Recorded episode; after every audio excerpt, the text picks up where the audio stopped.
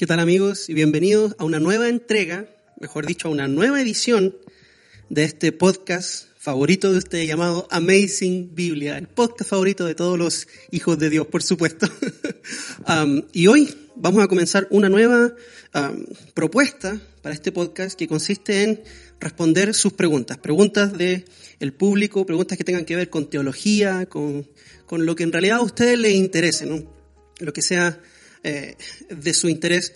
Nuestra intención es poder responder sus inquietudes desde una perspectiva bíblica, pero también de una forma informal, tratar de no dar la lata, por supuesto, tratar de no, no comportarnos como unos nerds, pero sino que más bien poder, como es el lema de este canal, traer la belleza de la palabra de Dios, pero en una forma que sea simple, sencilla, aterrizada.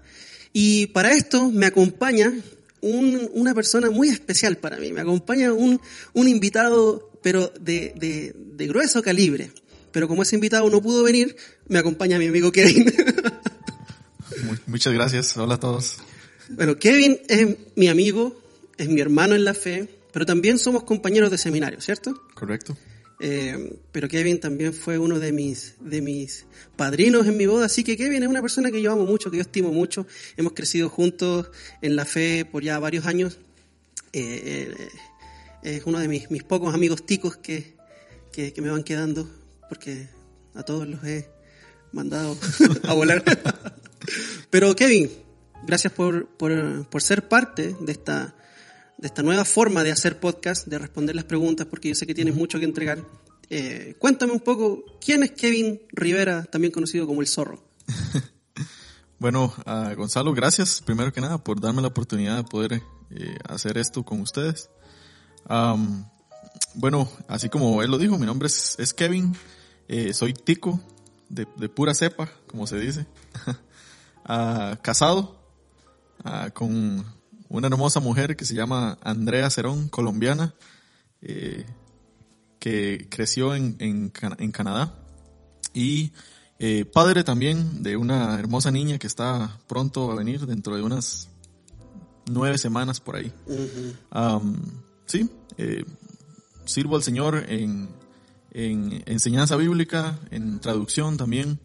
Uh, estudio en el seminario, en ESEPA, en ESEPA. ESEPA aquí ajá. en San José, en Costa Rica. Ajá, correcto, así es. Eh, tengo, tengo por lo menos unos uh, tres años de estar ahí. Eh, ha sido una gran bendición, he aprendido muchísimo. Eh, sí, sí, muchísimas gracias por invitarme. Okay. ¿Y actualmente a qué te dedicas, Kevin? ¿Qué es lo que, ¿Cuál es tu función principal?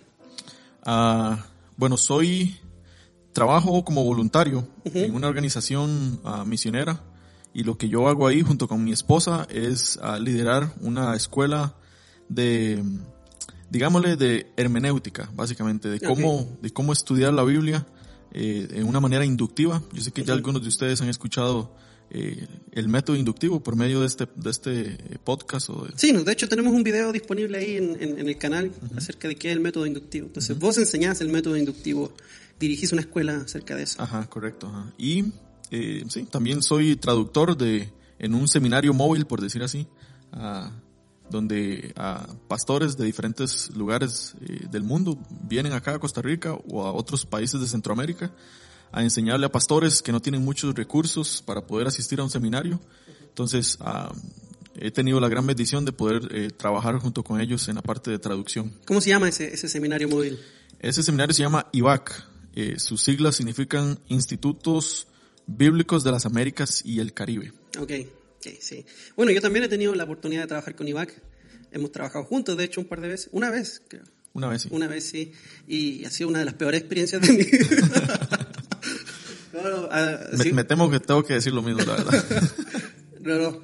no eh, es, una, es una experiencia muy linda el poder, el poder llevar educación bíblica a lugares donde, donde es difícil para la gente eh, acceder a, a, contenido teológico académico, digamos, académico, eh, a, la teología sistemática y ese tipo de cosas que son, son, son importantes, eh, sobre todo para la gente que trabaja en el ministerio. Entonces, eh, o sea que tu vida es la palabra de Dios.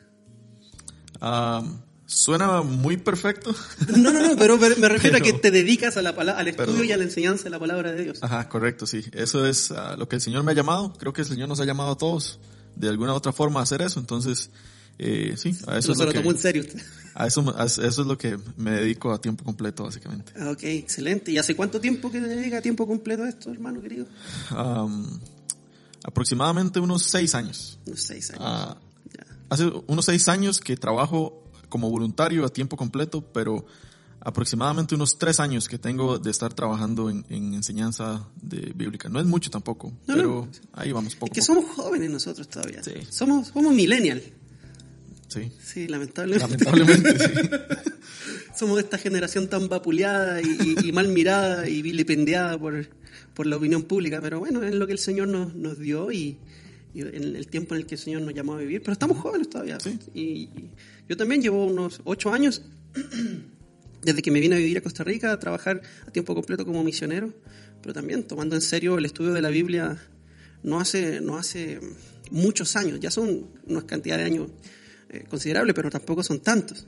Pero entonces, ¿qué es lo que vamos a hacer hoy? Para que estemos más o menos ubicados. Kevin nos va a acompañar en esta edición todas las semanas, si el Señor lo permite, que, que- que saquemos una nueva edición de preguntas y respuestas.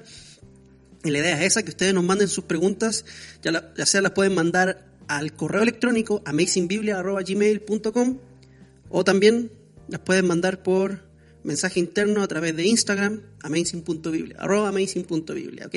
Si no nos está siguiendo en Instagram, ¿qué espera? ¿Qué está esperando? Vaya, síganos en Instagram, suscríbase al canal de YouTube Amazing Biblia, donde va a encontrar más contenido de calidad. ¿Y usted tiene algo que ofrecerle a la gente además de eso? En, algunas, en las redes sociales lo pueden encontrar. Don Zorro. Am, no, no, no soy tan figura pública así como Gonzalo. Ah, pero estuve intentando hacer un como un blog ahí eh, escribir acerca de, de temas interesantes que tal vez la gente se está preguntando. Es un poquito complicado, pero es ahí en, en WordPress, entonces nada más pueden buscarlo ahí como ah, Vamos a poner un link en la descripción sí, de más este fácil, episodio. más fácil, más fácil, sí, porque si no voy a tener que explicar por qué le puse ese nombre y no, etcétera. Ya, pero algún día vamos a hablar sobre eso. Pero, Sí. pero mm, vamos a todo lo que hablemos acá lo vamos a poner como un link para que ustedes lo puedan encontrar ahí debajo en YouTube, si es que nos está viendo desde YouTube, o también nos puedes encontrar en Spotify, Apple Podcast o cualquier plataforma desde donde usted escuche podcast. ¿ok? Entonces, vamos a comenzar respondiendo las primeras preguntas. Y quiero decir que tenemos preguntas muy, muy buenas y difíciles también, pero pero antes de responder cualquier pregunta, queremos que sepan de que, de que nosotros no, nos- no somos los dueños de la verdad, por supuesto. Tratamos de responder con mucha humildad. Podemos estar equivocados, como decimos en Chile, podemos venderla, eh, estar, estar equivocados, pero respondemos desde la seguridad que nos da la palabra de Dios. ¿ok? Nosotros no somos una voz de autoridad para nuestra generación, pero sí eh, llevamos la autoridad máxima en nuestra boca, que es la palabra de Dios. Y tenemos la confianza de que lo que hemos aprendido hasta el día de hoy es, es sana doctrina. Entonces, desde ahí nosotros respondemos, eh, parándonos sobre la roca que es Cristo y su palabra. ¿ok? Entonces, la primera pregunta que queremos responder viene de un querido amigo nuestro que administra una página de apologética y teología que se llama Logic, Logic, L-O-G-E-E-K. Lo pueden seguir, nuestro amigo Willy. Y nos pregunta, ¿cómo podemos definir inerrancia? Inerrancia, me imagino que se refiere a la inerrancia bíblica, ¿no? Se supone que este es un podcast acerca de la Biblia. Sí. ¿Cómo podemos definir la inerrancia o la doctrina de la inerrancia bíblica? ¿Ok? Eh, y me gustaría partir con usted, amigo. Don Zorro. ¿Qué piensa usted? ¿Qué piensa usted sobre la inerrancia bíblica? Am, bueno, yo creo que la Biblia es, es interesante porque eh, partimos desde la misma Biblia para poder eh, explicar acerca de la, de la inervancia de la Biblia. Creemos de que la Biblia eh, se explica ella misma y, y podemos confiar en lo que ella dice. Bueno, eh, segunda de Timoteo 3.16 eh, dice que ah, toda la escritura es inspirada por Dios. Entonces yo creo que eh, el hecho de que sea inspirada por Dios significa que se originó en Dios mismo, Ah, de que no fue, como dice eh, Pedro también, creo que es eh, segunda de Pedro, si no me equivoco, Ajá, que dice que ninguna profecía se origina en el hombre, sino que se origina en Dios. Quémoslo lo leemos. Aquí está en la Biblia. Pero continúe mientras yo busco. Sí, entonces, ah, sí, se origina en Dios y por el hecho de que nosotros como creyentes ortodoxos que somos, creemos de que en Dios no, no hay ningún error. Entonces, por ende, podemos declarar de que la Biblia, la Escritura, lo que nosotros tenemos, ah, eh, bueno, no lo que nosotros tenemos acá, voy a explicar un poquito después por qué, ah, pero podemos tener certeza de que la Biblia es ah, 100% verdadera, donde no tiene ningún, ningún error. Y ah, para poder explicar un poquito acerca de qué son las escrituras como tal, qué es lo que Pablo se refiere aquí a las escrituras, es el Antiguo y el Nuevo Testamento, sí, pero básicamente los, los libros originales. Un, un término más técnico ahí es como los autógrafos, que son los textos originales que fueron escritos por los autores que ah, fueron utilizados por medio del Espíritu Santo para poder escribir cada uno de los libros. Aquí está el pasaje que, que le menciona 2.9, lo confundí con el linaje escogido.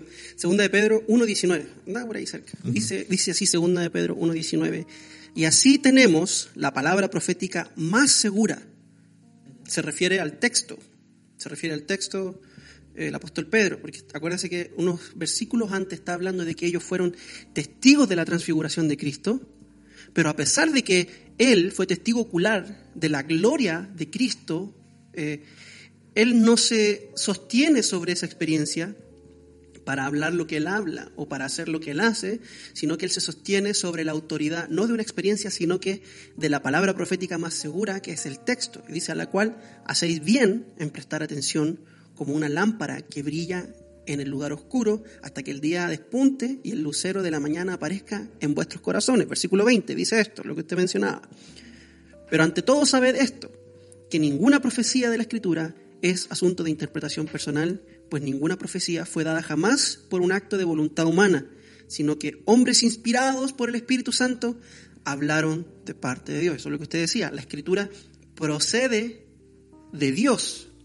Como dice también Pablo en 2 de Timoteo 3, 16 y 17, la Escritura es inspirada, theoneustos, o es decir, como soplada por Dios, procede de Él, no procede de la voluntad humana ni del intelecto humano. Ok, continúe. Sí, eh, por eso, eh, como la Biblia, la escritura se origina en Dios, creemos también de que eh, no tienen ningún error. Ahora bien, ahí es donde yo me refería a los, a los libros originales.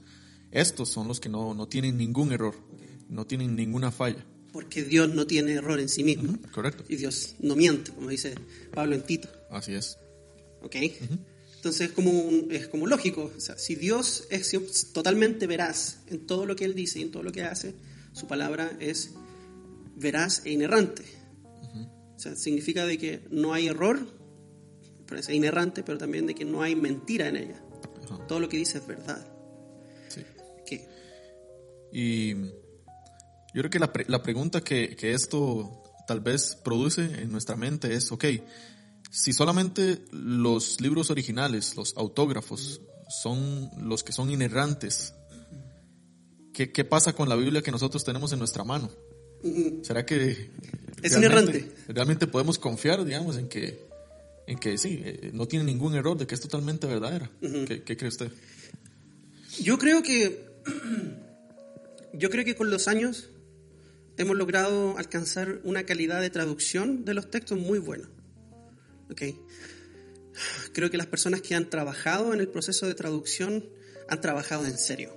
No ha sido un asunto de, de mero negocio, sino que, por ejemplo, cuando Martín Lutero comenzó el proceso de, de la reforma, que es decir, como que él comenzó como si fuera algo que él intencionalmente hizo, sino que fue lo que el Señor eh, planeó para ese tiempo, y, y lo autosecuestraron y él, a, a riesgo de su propia vida, comenzó a traducir el Nuevo Testamento al idioma vernáculo, al idioma de la gente.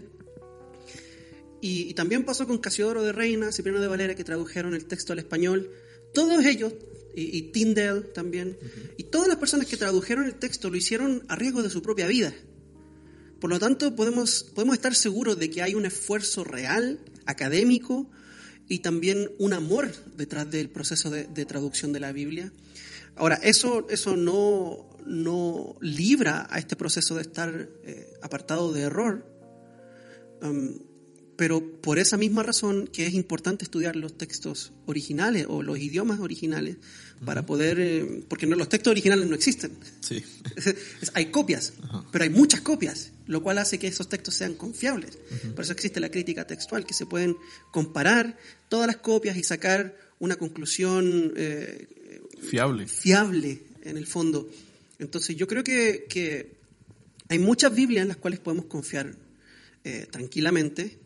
También tenemos que ver para qué queremos una Biblia. Me refiero a qué clase de Biblia vamos a utilizar y con qué propósito. Porque ahí entramos en el tema de traducciones literales como la Reina Valera, traducciones literales como la Biblia de las Américas, o traducciones dinámicas como la NBI, como la, nueva traducción viviente, que, que en lugar de traducir palabra por palabra traducen la idea la idea. Entonces, tenemos también un video en el canal de YouTube, si, si no lo han visto, en el canal de YouTube hay, una, hay un video que yo hice hace ya un par de meses que se llama ¿Cuál Biblia es mejor? Entonces yo hablo acerca de diferentes versiones de la Biblia y, y, para qué se usan y cómo las uso. Entonces también pueden revisar ese video en el canal, está eh, muy bonito. Quiero leer la, la definición que da um, Miller Erickson de la inerrancia. Esto lo podemos encontrar en su teología sistemática. ¿Okay? Okay. Dice, la inerrancia de la escritura es la doctrina que afirma que la Biblia es completamente verdadera en todas sus enseñanzas. Como muchos evangélicos lo consideran un tema de suma importancia, incluso crucial, requiere un examen cuidadoso. Entonces es simple, la Biblia no tiene error y no tiene mentira. Ahora yo tengo una pregunta. Si la Biblia no tiene error y no tiene mentira, ¿qué hacemos con pasajes, por ejemplo, en Josué donde dice que el sol se detuvo? Porque a través de estudios de, del universo y de la física, sabemos que el Sol no se detuvo. ¿okay? Porque el Sol no se mueve alrededor de la Tierra. A menos de que usted sea terraplanista y crea que el Sol se mueve alrededor de la Tierra. Pero ya, vamos a empezar acerca, eh, hablar acerca de teorías de conspiración. de conspiración. No, no, pero nos va a banear YouTube. Sí, sabemos que, o nos va a desmonetizar. Bueno, tampoco estamos monetizados y tampoco es como que nos sigue mucha gente. Sí. Pero pero sabemos que la Tierra gira alrededor del Sol. Pero la Biblia dice que el Sol se detuvo. ¿Se equivocó la Biblia? ¿Nos está mintiendo? ¿Nos está dando un dato equivocado? Eh, ¿Cómo podemos, cómo podemos eh, reconciliar eso con el hecho de que la Biblia, sabemos que la Biblia no nos miente? yo, creo que eh, hay que tener en mente primero, digamos, de que el libro de Josué no fue como escrito para poder decirnos eso, si, realmente lo que se detuvo, o darnos como un, un testimonio científico de qué fue lo que sucedió. No, ese no es, primero que nada, para nada, el, el propósito por el cual el libro de, de Josué fue escrito. y yo creo que el, el, el autor de Josué escribió esto desde la perspectiva de lo que él veía, yo creo. Eh, obviamente nosotros, si no tuviéramos ningún eh, avance científico que tenemos hasta este momento y vemos que algo sucede arriba de nosotros, por ejemplo, que se detuvo el sol, eh, eso es lo que nosotros describiríamos, yo creo, de que el sol fue el que se detuvo, porque nosotros no sabemos cómo es que funciona la rotación y todo esto que tiene que ver con, con la Tierra. Entonces, yo creo que no, no se equivocó, sino que él estaba nada más describiendo lo que él estaba viendo. Okay. Sí, una cosa que decía un profesor mío, un profesor de, de hermenéutica que tuve hace, hace varios años atrás. Él decía que la Biblia, bueno, y esto es una frase también cliché que se ha dicho muchas veces, no, no, seguramente no lo inventó él, pero que la Biblia es la palabra de Dios en el lenguaje de los hombres. La Biblia es la palabra de Dios en el lenguaje de los hombres. Como dice Pedro, que Dios inspiró a hombres, a seres humanos de carne y hueso, para escribir su palabra sobrenatural, santa, poderosa, pero en un lenguaje eh, que fuera entendible por nuestras mentes limitadas. Porque imagínense que Dios viene y nos revela sus misterios más grandes y quedamos como Job, así, casi que vueltos locos de ver tanta hermosura, de ver de que ya de por sí en el lenguaje de los hombres es gloriosa, es hermosa, es profunda, es un deleite estudiarla. Ahora imagínense que Dios de repente atravesara nuestros límites mentales para hablarnos su palabra, eh, no podríamos entender en primer lugar. y la comunicación se volvería, sería imposible. Es como, yo tengo un hijo de dos años y yo a él le tengo que hablar como un niño de dos años. Eh, ayer, ayer por primera vez lo tuve que castigar. por primera vez lo tuve que castigar y le tuve que explicar, pero yo no me puedo sentar ahí y decirle, eh, escúchame, oh descendencia mía, en este momento te voy a explicar las consecuencias de tus actos. No, no, no, tengo que hablarle, él me puede entender, pero tengo que hablarle a la altura de su edad y de su madurez. Lo mismo hace el Señor, Dios es condescendiente, Él desciende a nuestra, a nuestra capacidad y en este caso hace lo correcto al, inspirar al autor de, Josué, y así como muchos otros ejemplos más, a decir el sol se detuvo. Y también tenemos que considerar el tipo de literatura que tenemos enfrente, em, si es una poesía. No siempre la Biblia habla de forma literal, a veces ah, habla de forma eso, eso es interesante, importante también de, de mencionar. Ah, de hecho, ayer tuve la oportunidad de, de, enseñar en un estudio bíblico en la iglesia a la que a la que asisto, eh, sí, a la iglesia a la que soy miembro, y estaba enseñando acerca de, Apocalipsis 1, del 12 al 20, ah, donde se describe la primera visión que Juan tiene, y muchas de las, de las palabras que Juan utiliza ahí son como, eh, lo que estoy viendo es como esto, es semejante a esto, es parecido a, obviamente no es literalmente de que eh, es el que es semejante al Hijo del Hombre, tiene los ojos como llamas de fuego, o que está brillando, o, no, sino que Juan lo que está tratando de decir es, es, que se parece a esto. Entonces, obviamente, lo que usted dice ahí, hay que tener cuidado también de tomar eh, las cosas literales. Exacto. porque podemos caer en, un error de, interpretación. Sí, uno, yo siento que uno de los errores de interpretación que más cometemos es no considerar bien el tipo de literatura que tenemos enfrente. Porque otra cosa que también la inerrancia bíblica no significa, no significa que todo lo que aparece en la Biblia, eh, la Biblia nos está diciendo que tenemos que hacerlo. Por ejemplo, en la Biblia, en Génesis, ah, nos, nos cuenta la historia de, de Abraham e Isaac cometiendo el mismo pecado que su padre, mintiendo con respecto a la relación que tenían con su esposa. Van a otro país y los dos están asustados y dicen me van a matar porque, porque usted es muy, muy bella, entonces el rey va a querer eliminarme a mí para quedarse con usted, le dice a su esposa. Entonces diga que usted es mi hermana. que, entonces, claro, los dos carebarros están mintiendo para salvarse el pellejo, están entregando, los, son los esposos del año, necesitando la vida como Cristo dio su vida por la iglesia. Entonces, ahora, el género narrativo que se usa en Génesis, en gran parte, el objetivo de, ese género no es para decirnos que eso es lo que tenemos que hacer. No es doctrina, no es teología. No es doctrina, es teología, pero no es doctrina. No es enseñanza eh, prescriptiva, nos está contando qué fue lo que pasó. Nos está describiendo una situación de hombres que son pecadores. Nos está diciendo, vea, Abraham, Isaac, los patriarcas, también eran pecadores, también necesitaban la gracia de Dios.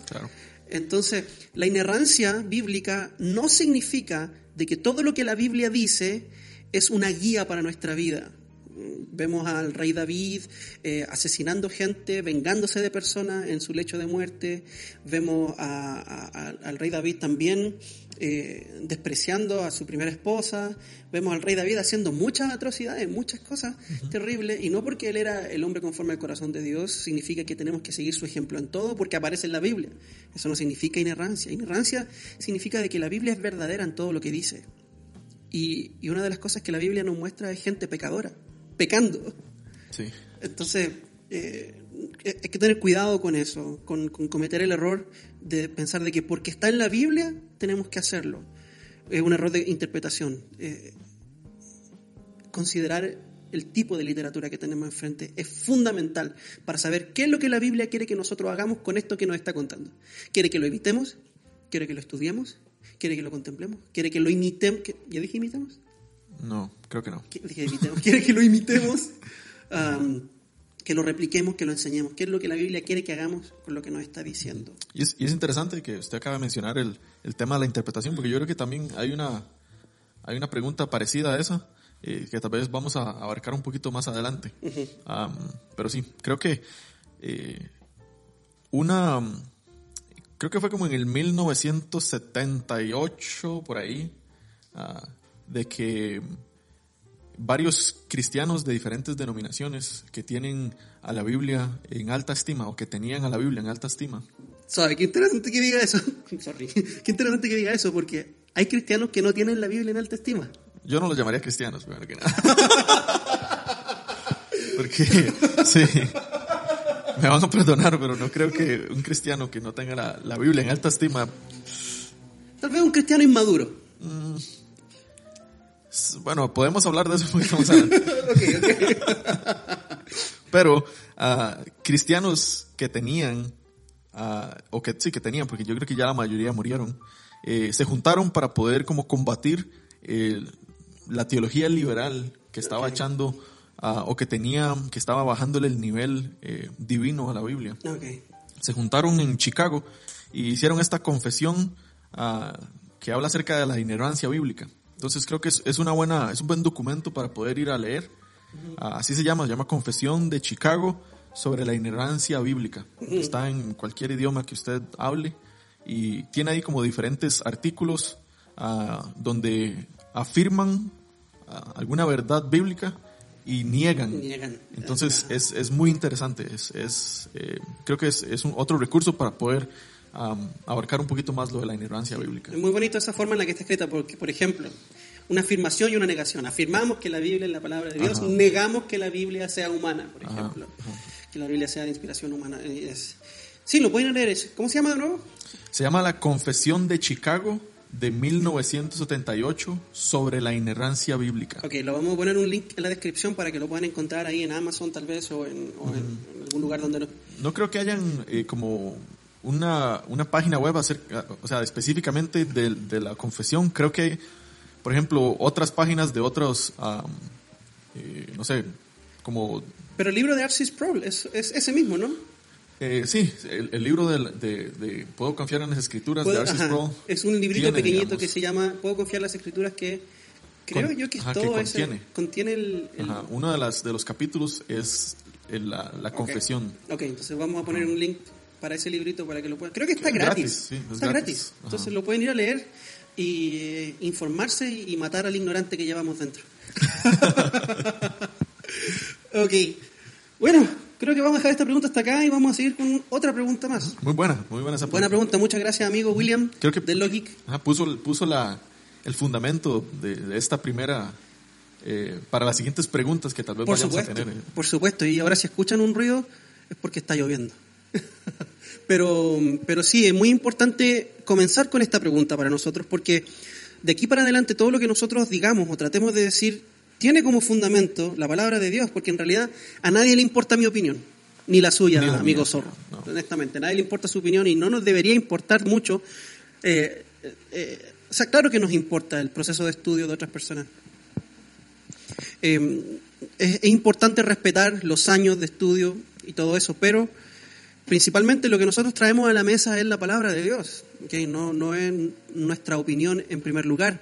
Entonces creo que esta pregunta pone un fundamento, eh, el, fundamento correcto para, para lo que estamos tratando de hacer acá. A ver, que continuamos con la segunda pregunta, que en realidad es una pregunta que se repitió tres veces. Es una pregunta muy preguntada. Voy a leer. La primera, la primera persona que nos hizo esta pregunta fue Carla Roque. Y pregunta, nos pide que expliquemos acerca de nuestra opinión, hablando de que nuestra opinión no es importante, nuestra opinión sobre la predestinación. Ay, papá. Dice, aún me cuesta, me cuesta entender.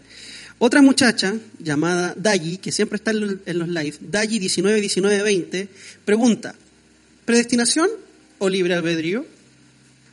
¿Ok? Muy buena. Eh, y la tercera persona que nos pregunta sobre esto es Perla Avi, que dice, hace poco escuché de la predestinación y realmente me quedé en shock. Y nos pone aquí un emoji con una cabecita explotando. Así, así me quedé yo también. Sí, cuando- sí, continúa la pregunta, dice, pero hay varios versículos que hablan de eso, de que Dios nos santificó antes de nacer, etcétera. ¿Qué teología hay detrás de eso? Puede causar cierta confusión. Entonces, tenemos aquí tres personas muy interesadas en conocer nuestra perspectiva o saber qué es lo que la Biblia dice acerca de esta doctrina de la predestinación. Y voy a comenzar yo. Voy a comenzar yo. A ver, primero me gustaría, me gustaría abordar la pregunta de Dai, donde dice predestinación o libre albedrío. Y honestamente, hermano, no sé si va a estar de acuerdo conmigo, pero yo no creo que es o una cosa o la otra. Yo creo que a ver, todo depende de cómo definas libre albedrío. Es muy importante definir este término, pero definirlo de forma bíblica. ¿Qué significa el libre albedrío? ¿Okay? Y generalmente cuando se habla sobre el libre albedrío, se, se entiende como la capacidad humana de escoger tanto lo bueno o lo malo, tanto de escoger a Dios como escoger la oscuridad, al diablo o lo que sea. Y yo creo que el ser humano tiene un cierto grado de libre arbitrio, como decía Erasmo de Rotterdam, pero, pero yo creo que ese libre arbitrio está limitado, ¿ok? Está muy, muy limitado por su propia naturaleza. La Biblia dice que Dios nos creó a su imagen. Nosotros no somos eh, robots. Pero sí la Biblia dice que nosotros tenemos ciertas limitaciones morales producto de la caída. Entonces, sí tenemos la capacidad de escoger, pero podemos escoger lo que está dentro de nuestra capacidad de escoger. Entonces, por ejemplo, por ejemplo, tiene que ver con nuestra naturaleza. Si yo pongo, yo tengo un gato, tengo un gato que es una bestia. Eh, eh, lío se llama. Lío se llama, lío de Es un lío, Sí. Eh, en fin, si yo le pongo al gato un plato con carne cruda y le pongo a la par un plato hermoso con lechuga, tomates, eh, alineado con, aceite de oliva. ¿Qué crees tú que él va a escoger libremente? Que le pregunto a usted, don Zorro, ¿qué va a escoger? Don Zorro. Ah, la carne. La carne, por supuesto. Ahora, él nunca va a escoger la, la ensalada. No. Nunca. Jamás. No. Pero libremente él va a ir hacia la carne. Correcto. ¿Okay? ¿Por qué? Porque es su naturaleza. Es su naturaleza. Pero su, pero su voluntad está determinada por su naturaleza. ¿Okay? Su voluntad está limitada, está definida de cierta forma. Ya sabemos lo que Él va a hacer de manera libre. Y creo que es exactamente lo que la Biblia nos describe, sobre todo en Génesis. A mí me encanta cómo Génesis presenta esto. En Génesis capítulo 6 nos muestra el estado del corazón humano. Y vean, ni siquiera estamos yendo todavía a, Pablo o alguno de los profetas, estamos yendo al puro comienzo de la Biblia. Dice que el capítulo 6, versículo 1 dice, aconteció que cuando los hombres comenzaron a multiplicarse sobre la faz de la tierra, les nacieron hijas, y ahí habla sobre los gigantes, sobre los nefilims. dice que, el versículo 5 dice que el Señor vio que era mucha la maldad de los hombres en la tierra. Y esto es lo importante dice que toda intención de los pensamientos de su corazón era solo hacer siempre el mal. Maldad. La maldad. Em, ya desde Génesis, Dios nos dice algo que venimos viendo desde el capítulo 3, que la intención, la, la naturaleza humana es hacer lo malo, no es ir tras de Dios. ¿okay? Es alejarse de Dios, esconderse de Dios, como lo hizo Adán y Eva en el huerto una vez que pecaron. Inmediatamente ellos se escondieron de Dios. ¿okay? Y eso determina la condición que tiene el ser humano. Todo esto lo estoy diciendo para, para decir esto. El ser humano está, tiene una condición que es radicalmente depravada. Esto no significa que él está que él es imposible, para él es imposible hacer cosas buenas, no, es posible para el hombre hacer cosas buenas, pero lo que significa es que él solito, en su propia decisión, él siempre va a escoger alejarse de Dios, la rebeldía. Por esa razón, tenemos que decir que el libre albedrío es libre, pero es limitado. Y bajo esa óptica, lo único que nos queda es que para que Dios salve a este ser humano que está corrompido, que nunca va a buscarlo a Él, Dios tiene que hacer una obra soberana, tiene que cambiar sus sus afectos, sus deseos, su, su, su libre albedrío tiene que ser transformado para que este hombre pueda desear a Dios e ir hacia Él. Sí. Um, yo lo veo de, de, una manera distinta. Estamos totalmente de acuerdo, eh, creo que Gonzalo y yo en esto. Solamente que uh, yo lo explicaría un poco distinto para, que, para que tuviera un poquito más de sentido. Y tal vez va a sonar técnico, pero es súper fácil. Eh, Agustín, Agustín Dipona, eh, padre de la iglesia, siglo IV, por ahí,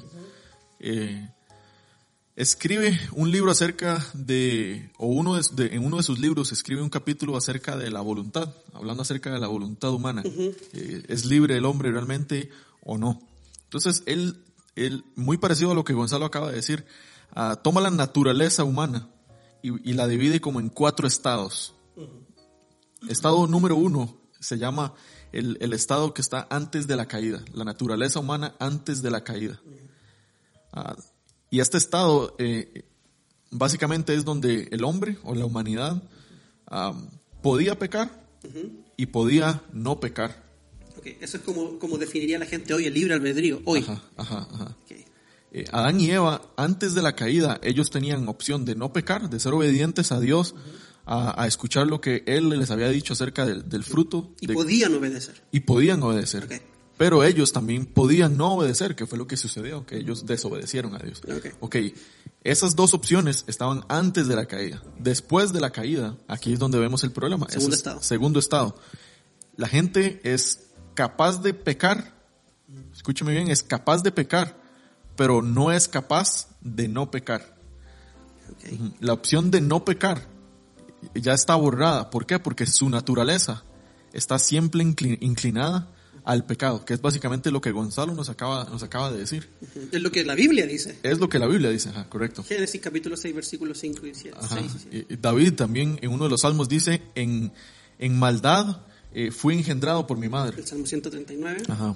Y el Salmo 14, versículo 2, dice, el Señor ha mirado desde los cielos sobre los hijos de los hombres para ver si hay alguno que entienda, alguno que busque a Dios. Todos, todos se han desviado a una, se han corrompido. No hay quien haga el bien, uh -huh. no hay ni siquiera uno. Y esto lo cita después Pablo en Romanos. Que Romanos vamos a, ajá, correcto. Ok, ese es la, el segundo estado de la naturaleza de, de un ser humano. Uh -huh. Estaba el antes, uh -huh. luego está el después de la caída, que el, el, poder no pecar, el poder agradar a Dios, está básicamente deshabilitado. Fuera de la mesa. Ajá. Okay. Eh, entonces, la pregunta es, ¿cómo entonces los cristianos pueden llegar a, aceptar a Jesús? ¿Cómo los cristianos pueden llegar a, adorar a Dios si no hay nada, digamos, en nosotros que, que pueda agradar a Dios? Porque, ¿sabes?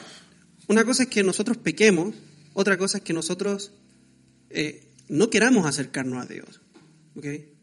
Porque yo creo que ahí es donde radica el, el asunto real del corazón. No es que nosotros nos convertimos en pecadores por pecar.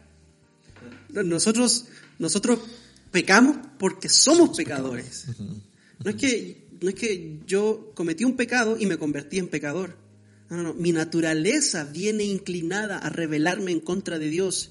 Es una de las cosas que yo siempre oro por mi hijo. Antes de dormir, cada vez que tengo la oportunidad, yo le digo al Señor, Señor, salva a este pecador, este, este, este, este de, depravado que tú has creado a tu imagen y semejanza, uh -huh. pero que llegado el momento él pueda ver su pecado y su inclinación. Y no es difícil ver la inclinación pecaminosa en un niño.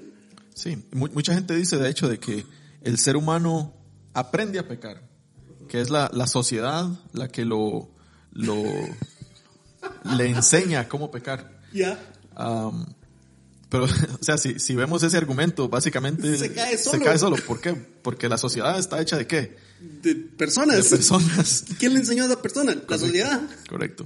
Entonces, uh, el ser humano no aprende a pecar, el ser humano ya viene con esa naturaleza que lo inclina siempre a pecar y le quita la habilidad de poder agradar a Dios. Uh -huh. Recuerden, ese es el segundo estado. El tercer estado ya es el estado donde tal vez muchos de los que estamos escuchando acá estamos por la purísima gracia de Dios uh -huh. en ese estado, que es el estado del, del ser humano renacido o regenerado, uh -huh.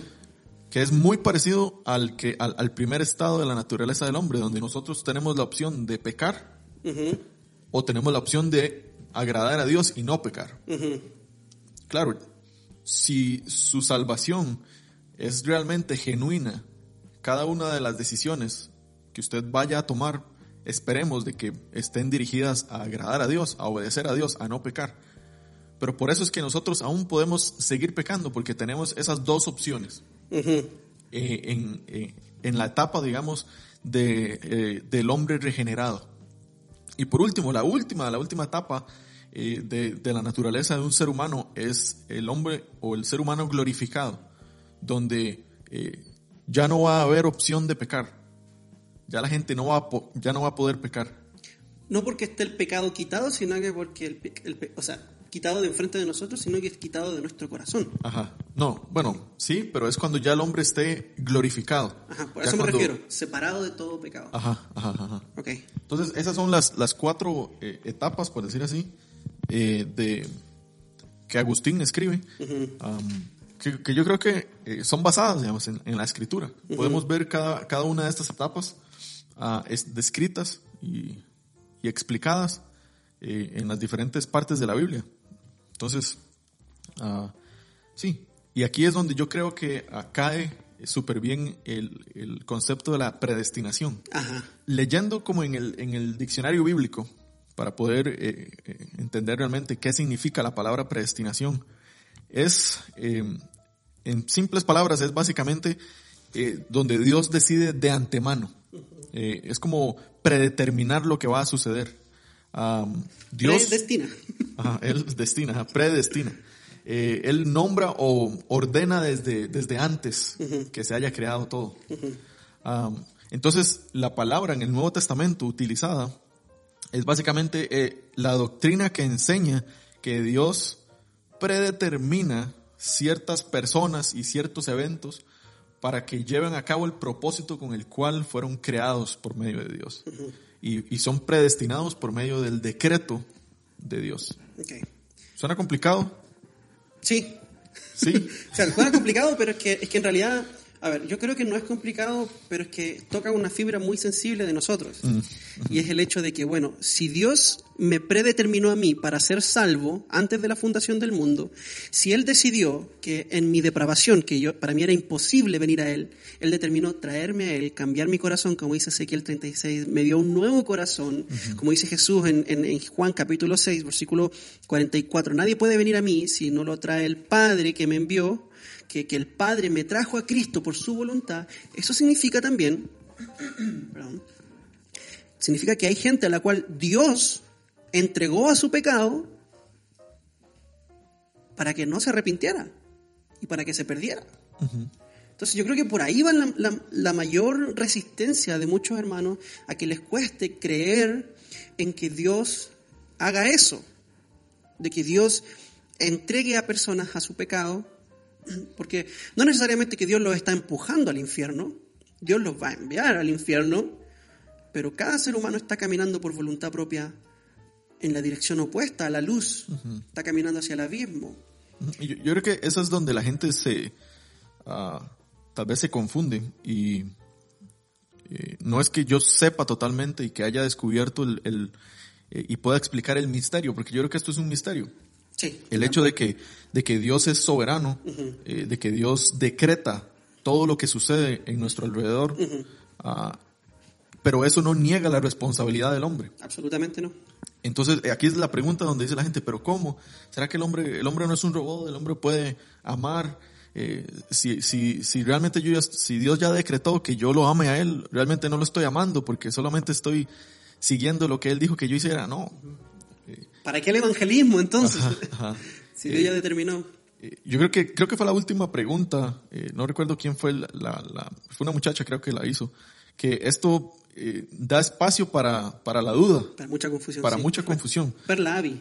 Y hay que tener cuidado a, a la hora de, de abordar, digamos, un tema como la predestinación, porque no es algo que haya iniciado, no sé, hace un siglo, sino que es una conversación que tiene desde básicamente los inicios eh, del, del cristianismo o, ¿Tenés ahí a Pablo en, en Romanos? sí, Si querés leer eso, porque es uno de los pasajes que habla con, con mucha claridad acerca de... Romanos 8. Sí, Romanos 8 y Romanos 9, cuando habla acerca del faraón también. Eh, porque es uno de los pasajes de la Biblia que habla con mucha claridad acerca de, de este asunto, de la predestinación, y habla acerca de Israel, pero también lo lleva a un plano más individual. Habla de la elección de Dios. Vea, hermanos, Dios desde el comienzo que elige gente. Sí.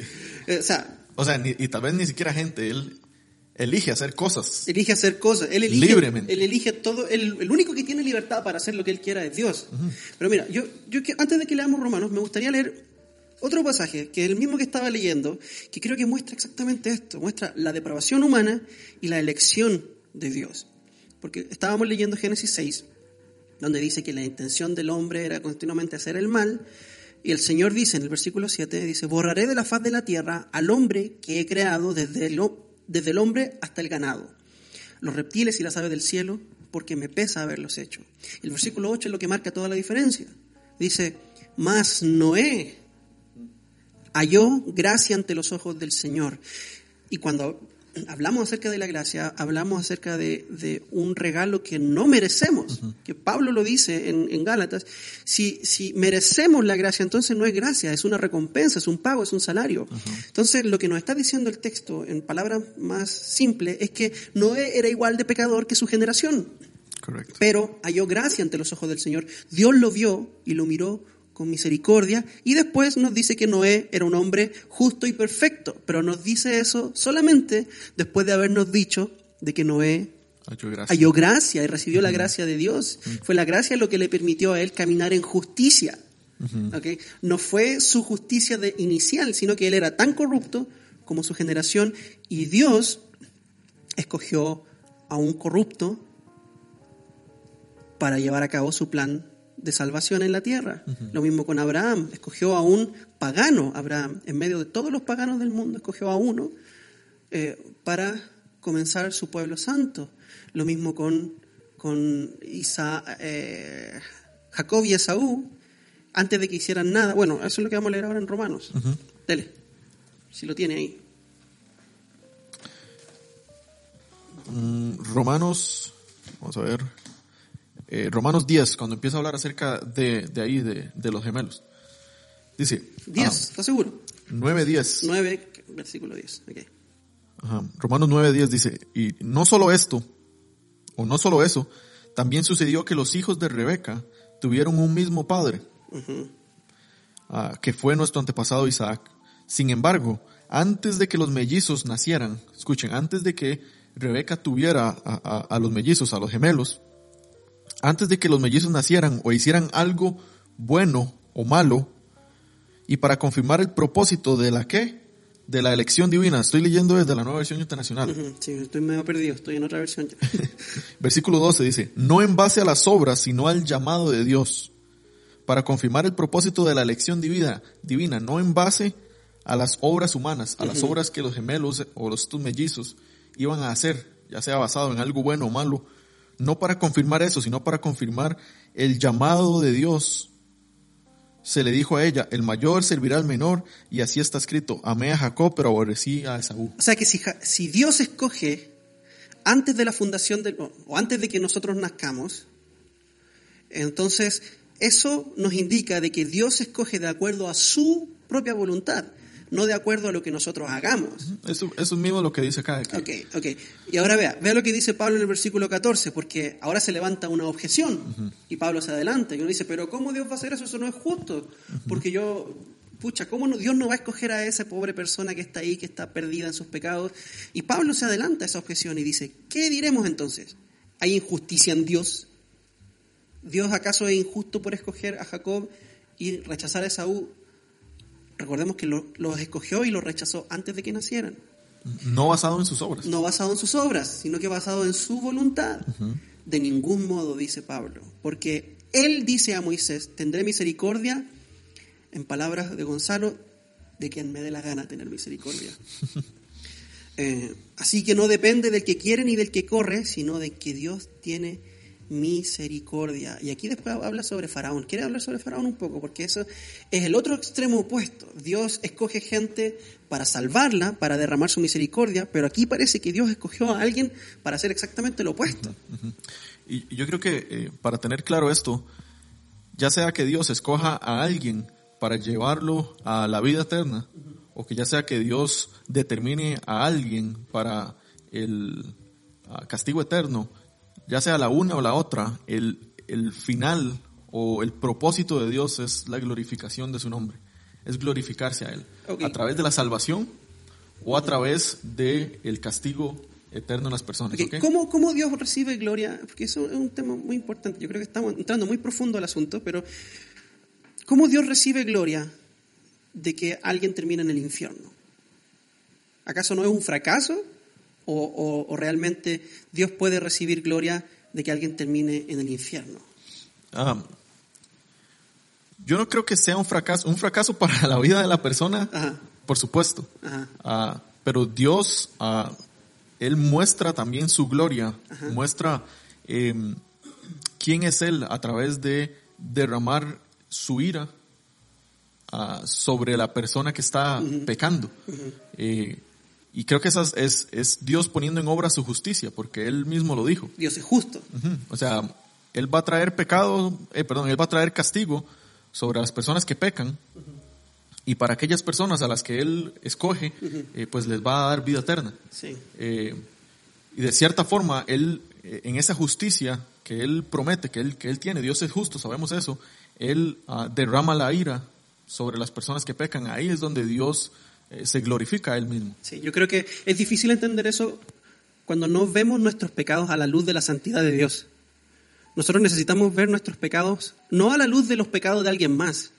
Yo no soy tan pecador como fue Hitler, no soy tan pecador como fue Salomoni, no soy tan pecador como el yihadista John o como Karl Marx, ¿ok? O como Lenin. Pero a la luz de la santidad de Dios, yo merezco el infierno. Y me gusta como lo dice Paul Washer. Bueno, es un hermano que tiene mucha sabiduría y que tiene muchos años de, servicio al Señor. Pero él dice lo siguiente, cuando, cuando Dios arroje a un pecador al infierno, lo último que ese pecador va a escuchar es a toda la creación dándole gloria a Dios por haberse deshecho de ese pecador. Toda la creación le va a dar gloria a Dios por haber hecho justicia. Porque si Dios no castiga al pecador, entonces Dios está, eh, está siendo injusto. Porque Dios castigó el pecado en su Hijo Jesucristo. Pero todo aquel que rechaza a Cristo muere en su pecado y merece la muerte eterna. Entonces Dios va, debe y lo va a hacer, castigar al pecador, derramar su santa ira, la ira que es justa, la ira que es verdadera, pura, santa, sobre este pecador. ¿Por qué? Porque sus pecados deben ser vistos a la luz de la santidad de Dios. Entonces, eh, es duro, es duro, pero es bíblico. Y nadie dijo que, que, que todo lo que iba a salir en la Biblia iba a ser fácil de digerir. Sí. Eh, en Éxodo 34 es donde Dios eh, le dice a Moisés, y se revela a Moisés, cuando Dios eh, le está revelando su gloria a Moisés, y él le dice, en 34.6, Éxodo 34.6, le dice, el Señor, el Señor, Dios clemente y compasivo, lento para la ira y grande en amor y fidelidad, que mantiene su amor hasta mil generaciones, ah, y que perdona la iniquidad, la rebelión y el pecado. Y hasta ahí, riquísimo. Suena hermoso. Suena hermoso. Ah, suena ese Dios de amor que mucha gente ah, predica o enseña, pero ah, no continúa con lo que dicen en el versículo 7. y dice, pero que no deja sin castigo al culpable, sino que castiga la maldad de los padres en los hijos y en los nietos hasta la tercera y la cuarta generación. De hecho, perdón, eso suena como una contradicción, hasta cierto punto, porque Dios dice que grande es misericordia, que, ¿qué dice? Léalo, por favor. Dice, ah, Dios clemente y compasivo, lento para la ira y grande en amor y fidelidad, que mantiene su amor hasta mil generaciones después y que perdona la iniquidad, la rebelión y el pecado. Que perdona la iniquidad, la rebelión y el pecado, ¿ok? Que, que cubre la maldad. Ahora, pensemos eso en términos judiciales. Imagínese que usted va, usted cometió un crimen terrible, usted mató a 20 personas y está frente al juez. Bueno, ni siquiera cometió un crimen de, de matar a 20 personas. Digamos que usted se robó una cartera. Se robó una cartera con, con, plata y con, con, documentos y llegó hasta el juez y ahí está la persona a la cual usted le robó y está el juez y está usted. Y el juez le dice, mira, yo soy una persona clemente, compasiva y misericordiosa, tardo para la ira, así que te voy a dejar ir. La mujer a la cual usted le robó, o la persona que usaba esa cartera, espero que haya sido una mujer, eh, va a quedar indignada con ese juez. El juez fue injusto, no hizo justicia ante el crimen que se cometió en su contra. Entonces, la única razón por la cual Dios puede mostrar misericordia al pecador es porque Cristo se sacrificó voluntariamente para rescatar pecadores. Ahora, ¿a cuáles pecadores? Como dice Juan capítulo 3, versículo 16, a todo aquel que pone su fe en Él. Ah, ya para ir cerrando este, este tema de la predestinación, me gustaría terminar en una, en una nota un poco más alegre, porque, porque todo este panorama se ve muy desolador. Dice Efesios capítulo 2 dice, Él os dio vida a vosotros, que estabais muertos en vuestros delitos y pecados, y describe la condición de la cual hablamos al principio, una condición de muerte espiritual, como Ezequiel 37, el valle de los huesos secos. Estábamos muertos en nuestros pecados, en los cuales anduvisteis en otro tiempo según la corriente de este mundo, conforme al príncipe de la potestad del aire, es decir, hacíamos la voluntad del diablo. Entre los cuales también todos vosotros, en otro tiempo vivíamos, nosotros vivíamos en otro tiempo, en las pasiones de nuestra carne, satisfaciendo los deseos de la carne y de la mente. Éramos por naturaleza hijos de ira, lo mismo que todos los demás. Es decir, ahí Pablo pone en, una, en un saco a toda la humanidad, incluyéndose a sí mismo, de que éramos todos por naturaleza hijos de ira, merecíamos la ira santa de Dios, justa, pero, versículo 4, creo que ese es el pero más glorioso de toda la Biblia. Dios, que es rico en misericordia por causa del gran amor con que nos amó, aun cuando estábamos muertos en nuestros delitos, es decir, antes de que nosotros pudiéramos hacer nada para ganarnos la aprobación de Dios, nos dio vida juntamente con Cristo. Y es importante que diga, que diga con Cristo, porque es en Cristo que nosotros podemos recibir la gracia, porque Cristo recibió el castigo por nuestra paz, como dice Isaías 53. El castigo de nuestra paz fue sobre él y dice entre paréntesis, por gracia habéis sido salvados. Y con Él nos resucitó y nos sentó en lugares celestiales en Cristo. Insiste en esto de que solo es en Cristo, solo es en Cristo, no es por nuestras obras y tampoco no es una, no es una gracia barata y vacía que simplemente Dios dice, bueno, te dejo ir. a fin de poder mostrar en los siglos venideros la sobreabundante riqueza de su gracia.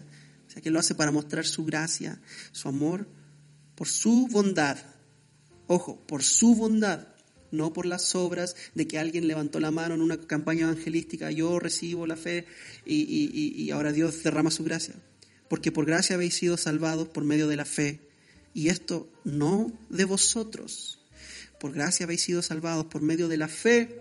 Es algo que no es de ustedes, sino que es un don, un regalo que Dios les dio.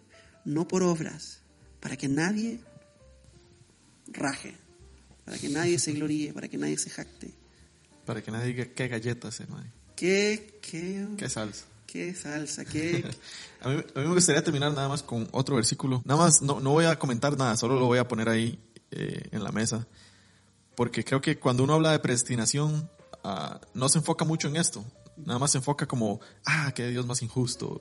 O qué Dios más esto, qué Dios más lo otro. Pero vean qué hermoso el, el el objetivo de esa predestinación, o uno de esos objetivos de la predestinación. Y dice, Romanos 8:29, porque a los que Dios conoció de antemano, también los predestinó a ser transformados según la imagen de su Hijo, para que Él sea el primogénito de entre muchos hermanos. Para eso fue lo que el Señor nos escogió, para que nosotros pudiéramos llegar a darle gloria de la misma manera que el Señor Jesús le ha dado gloria a, su Padre. Eh, para eso es que nosotros hemos sido escogidos, para eso es que nosotros hemos sido predestinados o preordenados, o póngale la palabra que a usted más le guste, para poder llegar a ser conformados a la misma imagen de nuestro Señor y Salvador Jesucristo. Hashtag preach. Hashtag blessed. ok, yo creo que estamos en un buen, en un buen punto como para tomar una pausa, para hacer una pausa cortita. y y vamos a volver con un tema que me gustaría que, que conversáramos, pero después de la pausa. Así que vamos a hacer una pequeña pausa y ya volvemos con más Amazing Biblia QA. Y estamos de vuelta con Amazing Biblia QA. Y me acompaña, por supuesto, mi distinguido amigo Kevin Rivera, también conocido como El Zorro. Así es. Y vamos a continuar con, con esta edición donde les decía que nuestra intención es responder sus preguntas uh, sobre la Biblia, pero también queremos conversar sobre asuntos que son importantes, sobre el mundo cristiano, sobre la vida cristiana, sobre cosas que están pasando en la contingencia, eh, comentarios de otras personas. Um, entonces, hoy quería hablar sobre algo que no le quise decir a mi amigo Kevin porque quiero ver su reacción natural, pero me gustaría que, que lea lo siguiente que le voy a mostrar. No sea bárbaro.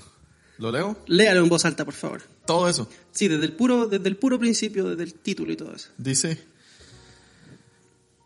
Bueno, es de la página de guillermomaldonado.org. Del apóstol Guillermo Maldonado. Dice, declaración del apóstol Guillermo Maldonado. Me duele mucho anunciarles que mi esposa Ana el mes pasado me pidió el divorcio. no sabía usted. ya, pero no se ría, no se ría. Perdón, perdón, no me estoy riendo de lo que sucedió, sino como, como no sé, de lo que de lo, la agarró, lo agarró de sorpresa. Sí. Realmente sirvió que lo agarrara de sorpresa. Wow. Algunos de ustedes tal vez ya hayan escuchado esta noticia de otra fuente. He querido tomar tiempo para compartir esto públicamente porque esperaba y oraba que pudiéramos reconciliarnos. Ah, qué triste. Ah, me- siento triste por él, la verdad. Sí, o sea, bueno, o sea, ya es algo personal, no, no teológico ni nada. pero- aunque nadie puede decir que es un cónyuge perfecto durante mis 32 años de matrimonio con Ana, siempre he buscado honrarla a ella y a nuestros hijos. Wow. Cuando prometí amar, honrar y cuidar a Ana, lo dije de corazón y así lo he hecho. Mi familia ha sido y siempre será una, mi familia ha sido y siempre será una prioridad. Quiero dejar muy claro que nunca ha habido un caso de infidelidad o fracaso moral en nuestro matrimonio. Muy bien, muy importante. Continúo buscando la sabiduría, de Dios y el consejo de mis mentores espirituales. Les he pedido a algunos de mis hijos espirituales, amigos de nuestro ministerio, así como a mi padre espiritual, el obispo Bill Hammond, que hoy está aquí, que me ayuden a ministrar y enseñar en nuestros servicios y en todo el ministerio durante las próximas semanas, a fin de darme tiempo para conectarme en mi familia, para concentrarme en mi familia, perdón. Les aseguro que este ministerio continuará avanzando como Dios ha querido. Humildemente pido sus oraciones para toda nuestra familia y que respeten nuestra privacidad durante este tiempo difícil. Sí. Bueno, ahí sigue la declaración de la Junta del Ministerio El Rey Jesús. ujú. ¿Y ¿Qué dice la Junta del Ministerio? Dice la Junta de Directores y el Consejo Ejecutivo de, Minis- de Ministerio Internacional El Rey Jesús estamos tristes por la noticia acerca de la separación matrimonial del apóstol Guillermo y la profeta Ana. Y queremos apoyarlos mientras atraviesen esta difícil situación. Les pedimos que hagan extensiva la oración, la gracia y el amor a cada miembro de su familia durante este tiempo. Y como dice la escritura en Hebreos 12.2, que mantengamos nuestros ojos puestos en Jesús, el autor y consumador de nuestra fe. Wow. Lo agarré. Me agarró por sorpresa, legítimo. Sí.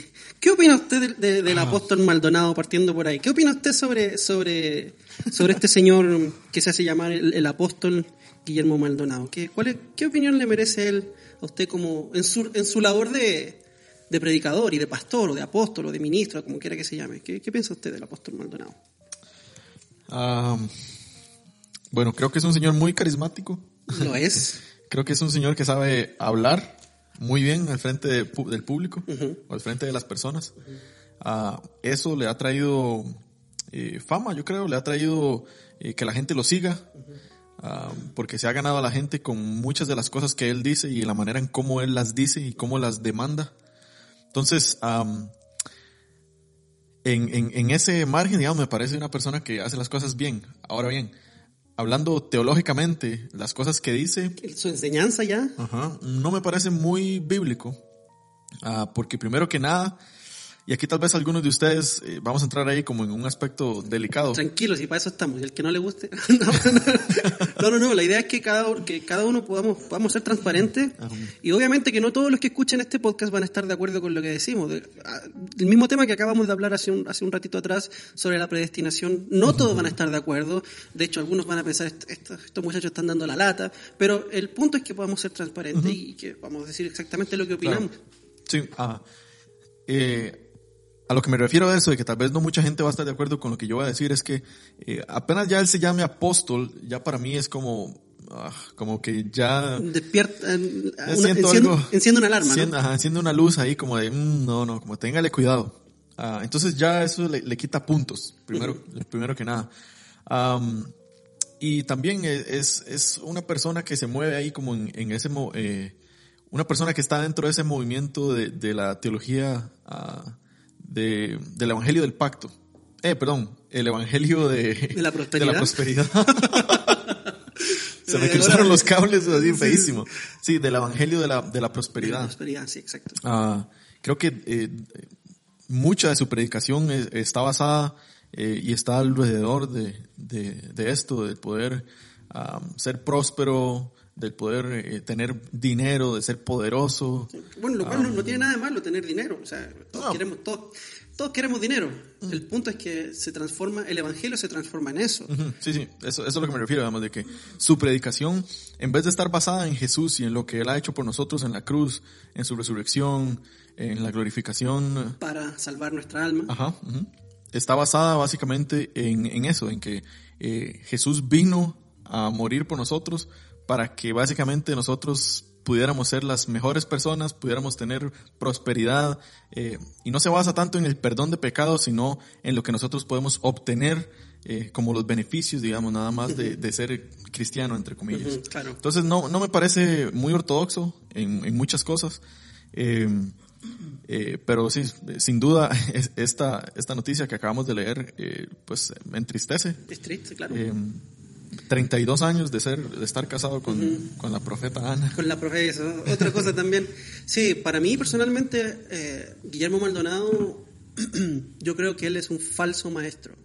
Yo, de Frentón. Voy a ser un poco más tajante en ese aspecto. Yo creo que él es un falso maestro, no solamente por su enseñanza, también por sus asociaciones con otras personas que son claramente falsos maestros. Gente como Benny Hinn, me explico, gente como Bill Johnson de de, de la iglesia, entre comillas, hay unas comillas bien grandes, eh, de, de, de Bethel, Bethel, Church en California. Sí, ellos sí, sí, tienen asociación. Sí, sí, son, son, compas, compísimas. De, hecho, de hecho, Bill Johnson ha estado en la iglesia del Rey Jesús. Mm. Entonces, no sabía, no sabía. entonces, sus asociaciones hablan mucho de, de su discernimiento pero también su enseñanza habla mucho de lo que él piensa acerca del Evangelio. Y creo que, que, la enseñanza del Rey Jesús es que Cristo vino a morir para que nosotros estemos sanos y con plata y felices. Y cuando la verdad es que vemos la vida de los mártires de la iglesia y, vemos algo totalmente opuesto, Cristo vino para salvar nuestra alma. En fin, no solamente eso, sino que otras cosas más que, que no vamos a entrar en detalle probablemente de su enseñanza, pero sí lo que quería hablar es, es sobre este asunto de que el Señor está sufriendo el señor, me refiero a don, don Guillermo, está sufriendo un divorcio en este momento y independientemente de quién seas, es un proceso doloroso y, y, que llama a tener misericordia y a orar. Tal vez sea una instancia en la que el Señor le muestre a él el camino de la sana doctrina. pero, pero quería preguntarte, ¿qué, ¿qué debería pasar con el ministerio del Rey Jesús digamos que, Guillermo Maldonado es un pastor ortodoxo, digamos que él es un pastor sano. ¿Qué debería pasar con, su ministerio si este matrimonio finalmente llega a terminar en un divorcio? ¿Qué debería pasar con los pastores que se divorcian en general? ¿Cuál es la forma en la que deberíamos pensar de, de ellos? Y bíblicamente y eclesiológicamente, em, ¿dónde, obviamente nuestra esperanza es que se reconcilien, nuestra esperanza es que se restauren, pero si no se restauran, ¿qué debería pasar con el ministerio de Guillermo Maldonado específicamente? ¿Qué debería pasar con él como pastor? ¿Qué piensas vos? Bueno, creo que el, caso de, este señor, de, el señor Maldonado, es interesante porque él mismo, en esa declaración ahí, él mismo dice que no fue por, ah, No hubo adulterio. No hubo adulterio. Infidelidad. Ajá, ni, ni ninguna otra cosa, digamos. ah, la verdad no, no, no dice explícitamente por qué fue que se divorciaron o por qué fue que decidieron separarse. Eh, que, de- que lo deja mucho en el aire, la verdad. Deja mucho como que, que desear, deja mucho como a la imaginación, como que, Exacto. ¿qué será? Exacto. Algo Um, suficientemente grave como para que le pidieran el divorcio. Ajá, sí. Entonces, ah, es, es una, eh, o sea, la pregunta que usted me está haciendo está específicamente eh, como tener como base a, a este señor y a esto de que él no sabía o que no dice por qué fue que se están divorciando o a, a qué, se, a qué se refiere, digamos. Le pregunto ¿qué, qué debería pasar con un pastor que se divorcia. ¿Qué debería pasar con su ministerio, con su trabajo? ¿Debería seguir siendo pastor? ¿Debería dejar de ser pastor? ¿Pierde su credibilidad? ¿Debería, debería mm, eh, ¿cómo se dice? Disclose? Eh, eh, ¿Debería poner a la luz pública las razones de su divorcio, siendo él una persona pública para muchas personas? O sea, estamos hablando de Guillermo Maldonado, una persona que miles de personas lo siguen. Eh, tiene programas de televisión, de radio, canales de YouTube, un montón de, de una plataforma gigantesca. Entonces, merece esto el que él tenga que exponer las razones y qué debería pasar después de si termina en divorcio con su ministerio. ¿Puede Sí. seguir siendo pastor? ¿Qué piensas? Yo creo que, bueno, cuando, cuando hablamos acerca del, del, eh, del divorcio, creo que es, es uno de los temas donde hay mucho ah, que decir y hay muchas opiniones al respecto entre el mismo cristianismo. Am, pero yo creo que si un pastor se llegara a divorciar, así como lo está haciendo él, que no, realmente no es como por un, ah, por adulterio o por alguna infidelidad, ya sea de, de él o de ella, ah, creo que no está bien hecho, la verdad. No creo que no solamente un pastor, sino creo que ninguna persona casada pueda divorciarse sin que haya una infidelidad de parte de, de, cual- de cualquiera de las De los partes. entonces, creo que yo siendo parte, digamos, de, de- de ese concilio, o no sé cómo se llama, el- la junta administrativa o como o, o parte del, del ministerio este de, de la iglesia de, del señor Maldonado, yo creo que yo lo sentaría, la verdad. Yo le diría, eh, por un momento, antes de que todo esto se aclare, eh, deje de, de ser pastor o deje de predicar, deje de estar al frente, porque realmente no sabemos qué fue lo que sucedió. Ellos Ah. deben saber. Sí, tal vez. Ajá. Eh, pero, o sea, me- la, la opinión mía es esa. Yo no, la verdad sí. no sé qué es lo que, lo que, lo que estaría pasando. Entonces yo le diría que, que mejor se quedara quedito. Ah, hasta que realmente uno sepa, mira, fue por infidelidad o, o no. Porque yo creo, yo sostengo de que el, el divorcio eh, es válido siempre y cuando haya una infidelidad. Ahora bien, el divorcio no necesariamente significa un casarse nuevamente. Ok. Eh, en, en eso ahí yo tal vez eh, sí discrepo un poquito eh, con el hecho de que yo no creo en un segundo matrimonio. Eh, sí creo en el divorcio, pero no en un segundo matrimonio. Ok. Entonces yo no creo que eh, si, este, si este señor eh, Maldonado no hubo ninguna infidelidad, no creo que ese divorcio sea válido. No es justificable. No. Y, van, y esa es la cosa, que si se divorcian sin que haya sido bajo la directriz que el Señor Jesús da en Mateo capítulo 5 y después Mateo... No. Sí, Mateo 5. Cinco. Y también en Mateo 19, donde habla acerca de la regla de excepción. am, también Pablo aborda este tema del divorcio en 1 Corintios capítulo 7 y habla acerca de otras razones por las cuales un, un pacto matrimonial se puede terminar en ciertas circunstancias. Pero si no son estas circunstancias las que están llevando a Guillermo Maldonado y a Ana Maldonado a divorciarse, si ellos comienzan una nueva, nueva relación, van a caer en adulterio. Van a terminar adulterando, totalmente. porque delante de Dios todavía están casados. Ujú, sí. Ajá. Yo, yo sí creo, yo sí creo que hay ciertas, ciertas condiciones que permiten a, a uno de los a los cónyuges eh, quedar libre del primer pacto matrimonial para volverse a casar. Creo que hay ciertas condiciones, por ejemplo, la viudez. Ajá, sí, creo que eh, en eso sí estoy de acuerdo, digamos, de que ah, si uno de las dos partes o uno de los dos cónyuges muere, digamos, eh, ahí sí se, se rompe, digamos, de una manera sana el matrimonio y sí puede, eh, el cónyuge que está vivo puede casarse. Sí, también, también creo yo que en caso de abandono, por ejemplo, también, ok. eh, porque Pablo dice, de hecho lo puedo buscar, puedo buscar. Claro, ahora la idea, aquí nosotros estamos conversando, estamos conversando y Sí. no vamos a estar de acuerdo en todo lo que digamos, pero, pero, Pero esto es lo bonito, porque, eh, digamos, el divorcio no es como, puchica, si no estamos de acuerdo en esto, no somos cristianos. Sí, exacto. Pero igual, yo- bueno, yo hice una publicación sobre este tema hace, porque fue un tema que yo hablé en el podcast, en uno de los episodios del Sermón del Monte, y Jes- Jesús habla de esto en el Sermón del Monte. y, y yo para ahondar un poco en el tema, hablé acerca de, de, mm, tres, con- tres condiciones o tres escenarios en donde se podría disolver el matrimonio. Y, y Pablo habla acerca del, del cónyuge que es cristiano y está casado con un no cristiano, en el caso de que él haya venido a Cristo y su esposa o su esposo no, y el que no es cristiano decide abandonar a su cónyuge ahora por causa de su nueva fe. Y Pablo le dice, em, déjelo, no lo retenga. Dios nos ha llamado a vivir en paz y el cristiano, el cónyuge que es cristiano, no está sujeto a esclavitud, es decir, que no está sujeto a ese, a ese pacto, está libre, por decirlo de alguna forma.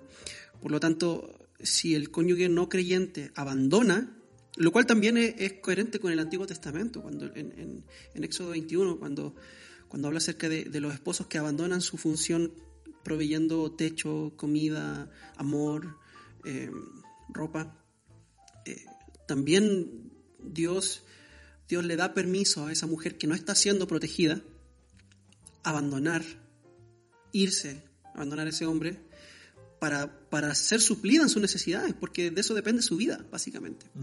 Entonces, pero sí, yo, yo estoy de acuerdo contigo en, en este sentido. Yo creo que cuando un pastor se divorcia, eh, no debería volver a ser pastor.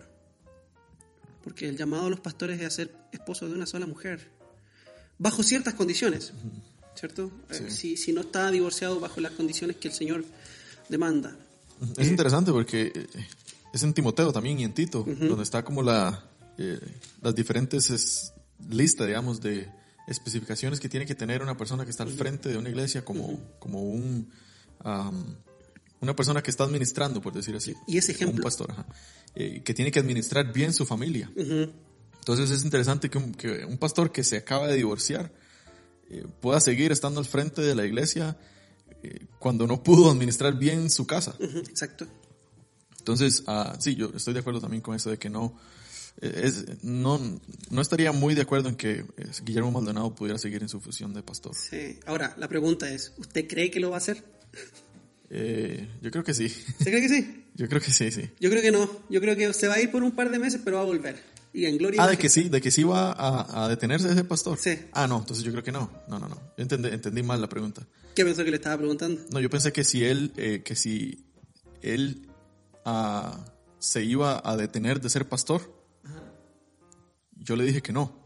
¿Usted no cree que va a dejar de ser pastor? no, no hicimos una bola acá. Bueno, yo creo que, yo creo que, que Guillermo Maldonado no va a dejar la, Ajá. la gallina de los huevos de oro. Sí, yo, yo creo que una de las razones por las cuales está ahí es porque él ama el dinero. Ah, sí. Es una persona que ama el dinero, ama sus trajes caros, coloridos y, y su mansión de no sé cuántos millones de dólares.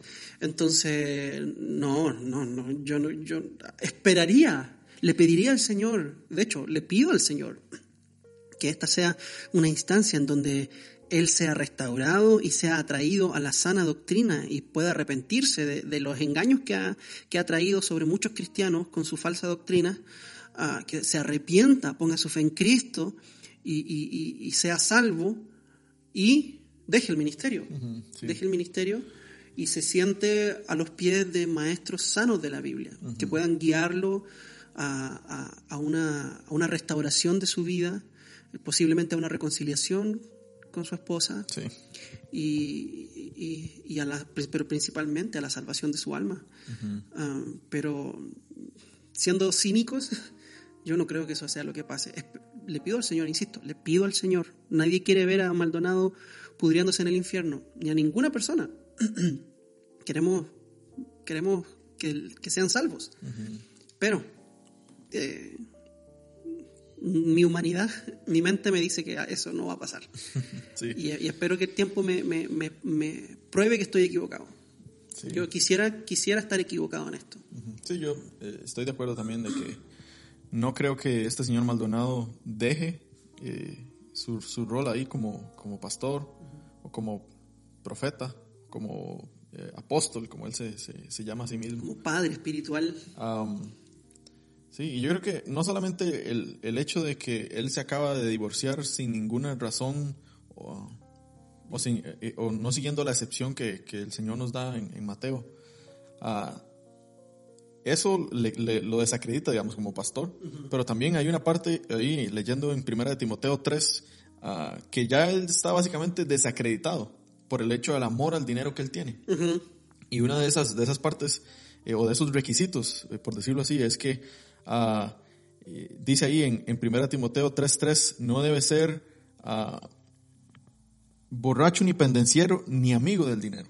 Entonces yo creo que ya el hecho de que él se asocie con estos falsos maestros que abiertamente predican el evangelio de la prosperidad, andan ahí asociados con esta gente que, que, son amigos del dinero, que están en el eh, predicando entre comillas el evangelio para poder ganar dinero. Ganancias de eso. Entonces, sí, está, él ya está desacreditado. Ya está desacreditado. Ajá. Sí, no es no una cosa de que el, este divorcio lo desacredite a él, sino que él ya está desacreditado uh -huh. como, como pastor.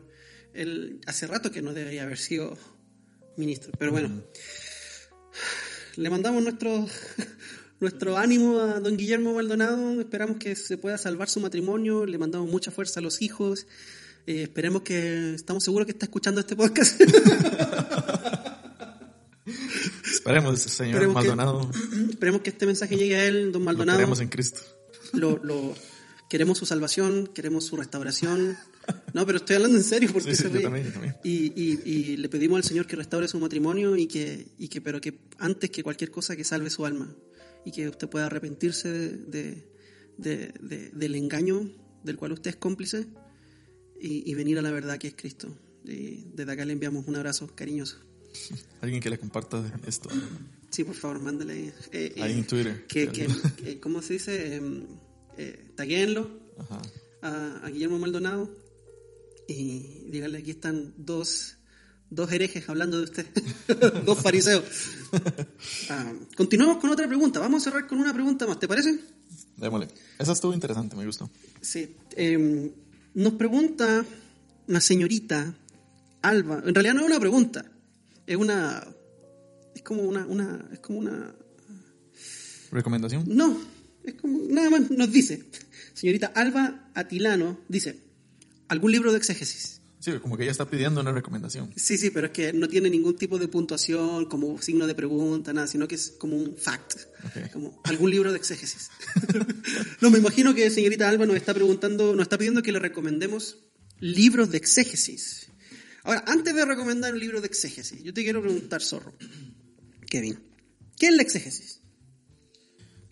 Um, Hablemos un poquito sobre eso porque seguramente alguien está escuchando que estamos recomendando libros de exégesis, pero, pero, pero tal vez no tiene la más mínima idea qué es la exégesis, uh -huh. para qué sirve, con qué se come, eh, eh, dónde la puedo encontrar, no sé, ¿qué, qué es la exégesis, cuando hablamos de exégesis bíblica, ¿no? Uh -huh. um, a grandes rasgos, para poder ponerlo como en, en términos eh, entendibles y que todos podamos comprender, exégesis es sacar uh -huh lo, el, el, significado o la interpretación correcta del, del texto bíblico. Okay. Viene de exo, Ajá. que, es que significa fuera, Ajá, de ahí viene la palabra exoesqueleto, uh -huh. son los animalitos que tienen el esqueleto por fuera, uh -huh. Entonces, extraer. Ajá, es, es, esa palabra en sí eh, significa que usted eh, abra la Biblia y que la Biblia le hable a usted, que usted pueda sacar de la Biblia el significado que el autor... Ah, quiso darle a la audiencia original. No que usted le meta al a significado a, a, la Biblia, sino que la Biblia le dé el significado a ella misma. Entonces, el opuesto a exégesis, o, le que, o lo que el exégesis no es, es eisegesis. Ok, exégesis es extraer del texto el significado. Eisegesis, eisegesis es como meter el Inserta. significado. Okay, ya. Ajá. Como Entonces, yo vengo con una idea predeterminada al texto y yo digo, esto significa esto, uh -huh. porque yo lo escuché, yo escuché a Guillermo Maldonado decir que, que, que, el, el, eh, que el pecado de Adán y Eva fue robarle el diezmo a Dios. ok.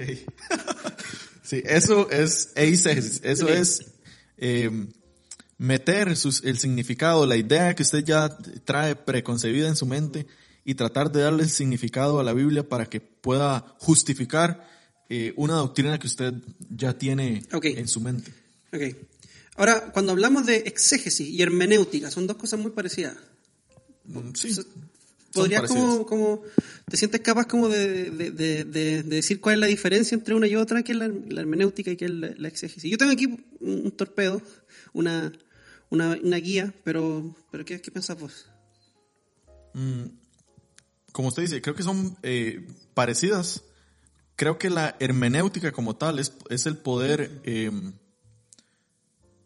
como la exégesis está más como enfocada a la interpretación del, ah, del, pasaje o del libro, del versículo que nosotros estamos estudiando. Creo que la hermenéutica es más como la ciencia, por decir así, que abarca la exégesis. Porque para poder tener una buena exégesis, tenemos que llevar y tener diferentes pasos que son parte de la hermenéutica, como la observación, eh, la interpretación que cabe entre la exégesis, una buena aplicación. Entonces, la hermenéutica es como la ciencia, por decir así, y la exégesis es parte de la hermenéutica. Ok, entonces acá dice, la hermenéutica, es una definición que saqué de, de algunos libros, pero así, muy resumida, la hermenéutica es la ciencia que se aplica a un texto para interpretar su significado. Okay. Okay. es una ciencia, como usted decía, que no solamente se aplica al texto bíblico, sino que también se aplica a los textos jurídicos, al texto histórico. Eh, de hecho, yo leí hace años un libro de hermenéutica que se llama ¿Qué es la hermenéutica? de Jean Grondin, de un autor eh, no cristiano, filósofo, y, fue muy útil. Y menciona, de hecho, menciona a San Agustín y menciona a algunos padres de la iglesia. Pero la hermenéutica es eh, simplemente el arte o la ciencia, que también tiene mucho de arte, eh, de, de interpretar el significado de un texto. En este caso, la hermenéutica bíblica es interpretar el significado del texto bíblico. Y la exégesis es el acto de extraer el significado del texto de acuerdo a su contexto original. Mm. Entonces, en resumen, la hermenéutica es algo que nosotros aplicamos al texto. Se lo aplicamos al texto para poder interpretarlo. Y la exégesis es algo que extraemos del texto. O la exégesis, la, exégesis es extraer, extraer del texto. Entonces, la hermenéutica la aplicamos para sacar una buena exégesis. Bien. Okay. habiendo dicho eso, ¿qué libros podemos recomendar que hablen acerca de realizar una buena, aplicar una buena hermenéutica para obtener buenos, buenas interpretaciones, para hacer buena exégesis? ¿Tiene alguna recomendación ahí que le gustaría hacer a nuestra hermana Alba?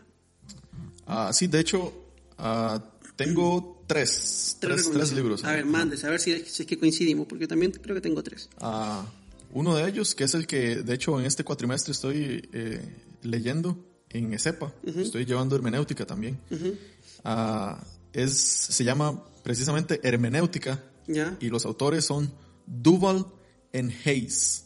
Eh, son nombres en inglés. Vamos a poner. Pero vamos a ponerlos. Vamos a poner todo, para todos estos libros, vamos a poner descripciones eh, en, ahí en la descripción. Entonces, eh, hermenéutica de Duval and Hayes, ese es el que yo estoy estudiando ahora, donde en una de las partes del, de este libro, uno de los capítulos, trata de, de, cómo uno puede aplicar hermenéutica en cada uno de los diferentes géneros literarios de la Biblia. Ok, eso es importante, lo que decíamos al principio. Cada género literario necesita su, su aplicarle la hermenéutica correcta. Yo no le puedo aplicar hermenéutica de género narrativo a una, a una profecía o a un, salmo. A un salmo, ¿no? ¿Cierto? Son cosas muy diferentes. Sí. Ah, sí, ese es, es, muy bueno, la verdad. Eh, me ha servido mucho para poder identificar eso, los diferentes eh, eh, como cómo puedo interpretar un texto que es, como hizo Gonzalo, de, la, de, que tiene que ver con poesía y cómo puedo interpretar uno que es apocalíptico, etc. Eh, creo que hace muy buen trabajo eso. el otro, este no he tenido la oportunidad de leerlo completo, pero sí he leído partes, porque en, uno de mis, de mis trabajos he tenido que traducir parte de esto y es se llama la lectura eficaz de la Biblia. Gordon Fee. Gordon Fee. De hecho yo iba a recomendar ese, ¿eh? Buenísimo. Él también lo quiere recomendar. bueno, pues yo estoy hablando primero, me está copiando a mí. Y el otro, que ese sí lo, sí lo uso eh, muchísimo, Está en inglés. No sé si, si la que preguntó eh, Pero o que los que están escuchando hablan inglés. Google Translate. Sí, ahí. Porque no, no está en español. Los otros eh, son eh, autores de, en inglés, pero se ha traducido al español. Este, este tercero no se ha traducido, creo. Y se llama ah, Living by the Book de William and Howard Hendricks. Sí, ese de hecho yo lo iba a recomendar también, pero decidí no recomendarlo. Pero en español se llama hermenéutica, creo. ¿Sí? Sí. Ahí lo vamos a poner, vamos a poner, está en español, vamos a poner un link en la descripción para todos estos libros que estamos recomendando, que si usted quiere aprender a estudiar, a observar bien el texto e interpretarlo correctamente y, y- hacer buena exégesis, algunos de estos libros son más avanzados que otros, sí. Sí, sí, sí. Entonces, también es bueno que usted haga su propia investigación y vea cuál se acomoda mejor a su etapa de su estudio bíblico. ¿En dónde está usted? Para que no se vaya a comprar un libro que de pronto es muy básico, usted necesita algo más, o tal vez es muy, muy avanzado, muy académico. Entonces, yo voy a recomendar algunos libros también, y el primero que quiero recomendar, eh, eh, en realidad los voy a recomendar por los autores, porque no los he leído todos, pero sí eh, eh, bueno, hay como uno o dos que no he leído acá. No, uno. Bueno, el primero se llama Cómo estudiar la Biblia de R.C. Sproul. Ok. Yo sé que a usted le gusta mucho R.C. Sproul, yo no sé por qué no lo recomendó. Porque no sabía que tenía un libro que se llamaba así. Entonces, eres de cartón. No, no, no. no, no. Pero. Sproul tiene un libro que se llama Cómo estudiar la Biblia, que habla acerca de hermenéutica, exégesis y... Y R.C. Sproul es un, es un maestro de la palabra de Dios. Era. Fue. Bueno. Dios no es Dios de muertos, hermano. Él Así está es. vivo en la gloria. Eh. Sproul murió el año 2017, si no estoy equivocado, en diciembre del 2017.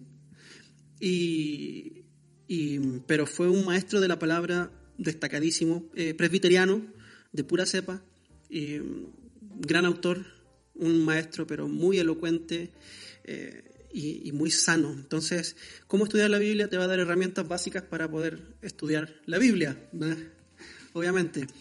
Am, el otro que iba a recomendar también era la, la lectura eficaz de la, de la Biblia. Ese yo lo he leído en mis cursos también de, de hermenéutica, que es de Gordon Fee. No es un libro muy largo, pero sí tengo entendido y creo que, que en comparación al, al de R.C. Sproul es más académico.